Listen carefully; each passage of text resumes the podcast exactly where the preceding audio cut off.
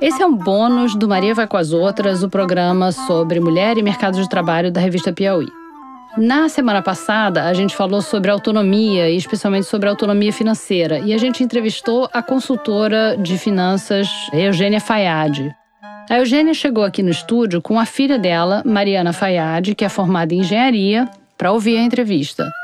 E aí, no meio da entrevista, ela começou a contar uma história que a gente achou interessante, então eu pedi para ela sentar no microfone e contar essa história. É esse trecho que vocês vão ouvir agora nesse episódio bônus. Então eu tenho essa amiga, ela é autônoma, ela é maquiadora, trabalha em filmes e então ela tem uma renda muito variável, dependendo se ela está fazendo um filme, um projeto, então a renda dela varia muito. E aí a gente é muito amiga, amicíssima de infância, quase uma irmã. E um dia ela me liga e fala: Mari, tô precisando da sua ajuda, vem aqui. Eu fui na casa dela. Quando olhei, ela tava no cheque especial, porque ela tinha feito um filme, tinha ganhado muito dinheiro, uma quantia, não muito, mas uma quantia muito grande, viajou para os Estados Unidos e acabou abusando um pouco do cartão de crédito. E aí, quando chegou, tava no cheque especial e ela era uma dessas pessoas que tem medo de olhar a conta bancária, que fica insegura, que fica com vergonha da conta, então não olha porque acha que vai estar. Tá ruim, vai estar no vermelho. E acabou o que aconteceu. A gente teve que ir no banco, negociar o cheque especial. E aí, depois, quando a gente voltou, eu tive que sentar com ela e falar: olha, você precisa sim olhar a sua conta. Sua conta não diz nada sobre Como você. Como é que é essa coisa de ter vergonha da conta? O que, é, que, que ela te falou? É, eu acho que a pessoa se sente um pouco. É um problema que você mesmo causou, né? Então você fica com uma certa vergonha de ter deixado a situação chegar àquele ponto, ou você fica pensando, ai, eu fracassei porque eu não consigo administrar minhas finanças, eu a pessoa se sente mal, né? É uma posição que você fica muito exposto. Dinheiro é um assunto também muito delicado que a gente não conversa tanto. E o que a gente não conversa tanto e a gente nunca é ensinado sobre isso. Nas escolas a gente não aprende. Se você não acaba seguindo por uma carreira mais voltada para finanças ou para uma área mais de exatas, como eu fiz, eu fiz engenharia, você acaba tendo mais um pensamento voltado para isso. Mas a maioria das pessoas acaba não tendo uma educação financeira. Então não tem a cultura de entrar, olhar na conta, saber quanto ganha, quanto gasta. E aí o que eu fiz com ela ali, totalmente informalmente, ajudando uma amiga minha, quebrando um galho, foi sentar e ver com ela, assim, básico.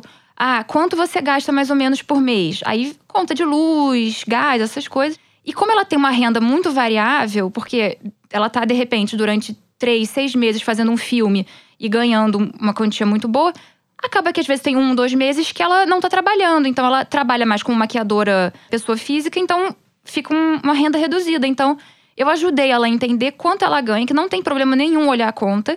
Que se a sua conta tá com um milhão, mil, cinco, dez centavos, não muda quem você é. Você continua sendo uma boa pessoa, competente em outros aspectos da sua vida. E aquela é a sua conta. E aí sentei com ela e a gente fez ali mais ou menos um planejamentozinho para ela aprender a lidar. E hoje em dia ela até me fala que já tem sempre um mês mais ou menos planejado. Ai, então fiquei orgulhosa. Conseguiu organizar, né? Conseguimos. É.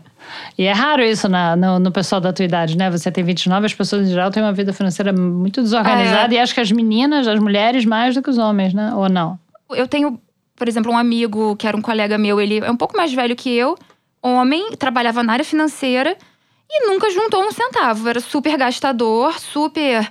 Assim, gosta de bons. E não, nada, não tem nada contra você gostar de bons restaurantes, boas viagens. Era o estilo de vida que ele seguia, mas não tinha nenhum, nenhuma reserva. E ao mesmo tempo existem meninas, de amigas minhas também de outras áreas, mas que juntam ali, nem que seja uma poupançazinha, um pezinho de meio. Então eu acho que Acho que varia muito mesmo. É, mas todo mundo precisa, né? Todo mundo precisa, recomendo. É, e tem que ser desde jovem, né? O melhor, Sim. quer dizer, o melhor é que seja desde jovem, porque, como a tua mãe falou, a chance é que você vai ganhar menos do que os seus colegas homens a tua é. vida inteira. Então, se você não poupar desde cedo, com certeza. Na hora de se aposentar, você vai sofrer por causa dessa disparidade é. salarial. E eu acho né? que se você começa cedo, como minha mãe sempre me ensinou, até com a minha mesada, ai, ganhava, sei lá, 10 reais de mesada.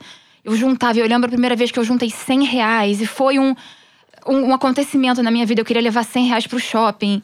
E eu acho que quanto mais cedo você começa, mais fácil é você, no longo prazo, depois, ah, tá casado com filho, com marido, com um monte de despesa. Se você já tem o hábito de juntar, nem que seja um pouquinho, isso acaba não virando depois, eu acho que um peso, um fardo. Ah, eu tenho que. Já é parte da sua rotina, é, é rotina. Então eu acho que quanto mais cedo, melhor.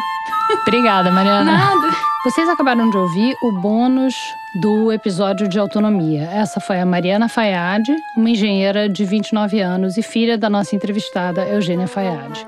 Muito obrigada e até a semana que vem.